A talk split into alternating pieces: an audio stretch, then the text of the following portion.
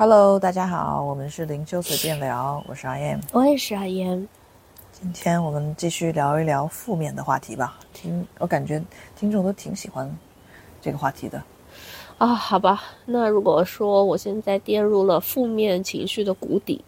我怎么爬出来呢？哇哦，首先你得知道自己跌入了谷底，啊，对哦，症状呢？就可能有点抑郁，但是我又不知道我自己抑郁了，就感觉啊，什么都提不起劲来，看谁都讨厌，啊，脾气一下子就来了，啊，觉得啊，生活无趣，啊，反正就什么都不对吧，就很发火嘛。对，就看到人家开心，正面我就不爽，然后。然后也不想要听个笑话什么的。对对对对对，我就想跟别人继续讲负面的事情，放富，放富，跟人家嗯一起投诉人生。对对对对对对，这才是我的圈子，兴趣爱好。对对对对对对，开个 妈妈群投诉娃。多讨厌，老公多没用，然后再开个家里人对我们不好，这个不好，那个不好的。对，然后再开个同事群，投诉老板，投诉工作，然后再开个朋友群，反正就而且而且特别不待见那些说，哎呀，挺好的呀，我觉得老板挺好的，对我挺好的呀。对，啊，我爸妈挺好的呀，你懂个屁！哇，我人生挺开心的呀。然后就把这些朋友都拉黑了啊！对对对对对对对，跟他们聊不到一块儿。哎，但这种人他会听我们节目吗？什么人？别管他了，反正是随便聊。好吧，如果听到的就是你，或者你觉得你中了几条，那请你继续听下去。我相信他在听的时候肯定不是负面的情绪，就是因为我们节目太轻盈了，哦，太开心了，你知道，负面的人他听不进来。他肯定是负面完了，然后想要说解决这个负面的问题的时候，然后打开了我们的节目啊，想说，哎，对对，他说的就是我，我 我昨天就是那样的，或者我上个礼拜就是那样的，嗯，好吧，那怎么爬出来嘛？我也不想，哎，每天这么不舒服，那我也不知道怎么弄点儿自己舒服的事情。我买个包我也不开心了，我去个旅行我也整天埋怨这个埋怨那个，担心这个担心那个。那，嗯，我推荐大家听一下我们前面最早期有一集是关于嗯负面的，如呃你可以接受自己负面的信念啊那一集，还有另外一个聊负面的话题的负面情绪的话题的那集那两集，因为嗯，因为嗯，就这些所有的这些会影响我们的情绪，会影响我们的人事物。它都是一个怎么说呢？它都是一个课题，让我们更好的去了解自己的情绪。感谢课题，感激他们的课题，就是因为如果他们没有激怒你，你都不知道自己身体里面或者是自己的呃信念里面、心态还存在着这些负面的想法、负面的批判。嗯，负面的标签。嗯，所以这些的人事物，它其实是一个很好的一个途径，让你开始观察到自己还存有着这些对外界、对自我的一些批评、批判。嗯，如果说深一点的话，就是不是因为这个人。它导致你负面起来了，而是因为你对自我有一些的事情还有记忆没办法接纳接受，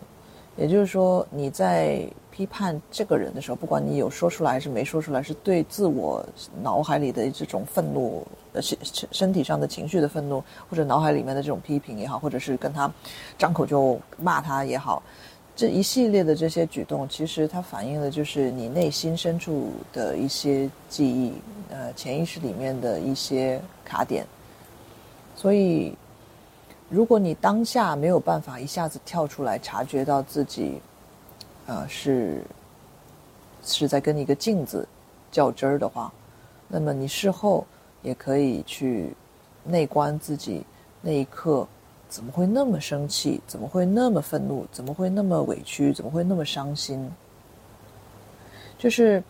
嗯，很多时候我你们说一下，再说一下内观吧，因为这个不是让大家去什么反省一下啊，或者是去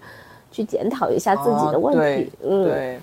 对，有时就是有时候我们觉得愧疚，可能说跟这个朋友本来十多年关系的，然后因为一件事情，然后就跟他吵崩了，然后事后你又生气，然后又有点愧疚，又觉得说啊不值得。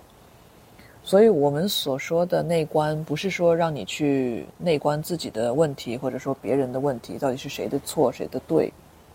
而是让你像一个观察者一样，像一个观众在看一个电影一样，去观察到这个女主角、男主角他的这些情绪，到底都掺杂了哪一些的嗯感受在里面，就就是很很嗯客观的去去去观察他的这些情绪。如果你可以相对跳出来，比较客观的把它当成一个第三者这样去观察的话，你可以你可以像看电影一样去明白说，哦，他现在这么生气是因为前面他早上的时候被他妈给激怒了，他妈怎么怎么说了他一句话，或者说他是其实是昨天跟她男朋友吵架的时候，或者说跟她弟聊天的时候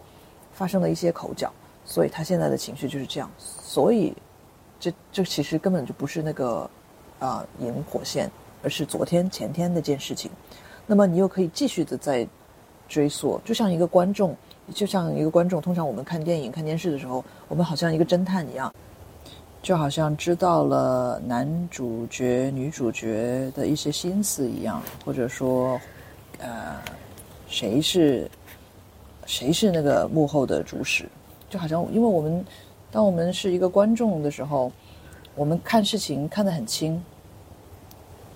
但是当我们跳入那个角色的时候，我们有时候会被那个情绪、负面的情绪带着走，就演那个戏演得很上瘾，嗯，呃，想要继续持续那个戏码，持续演那个情绪一样，嗯，所以说，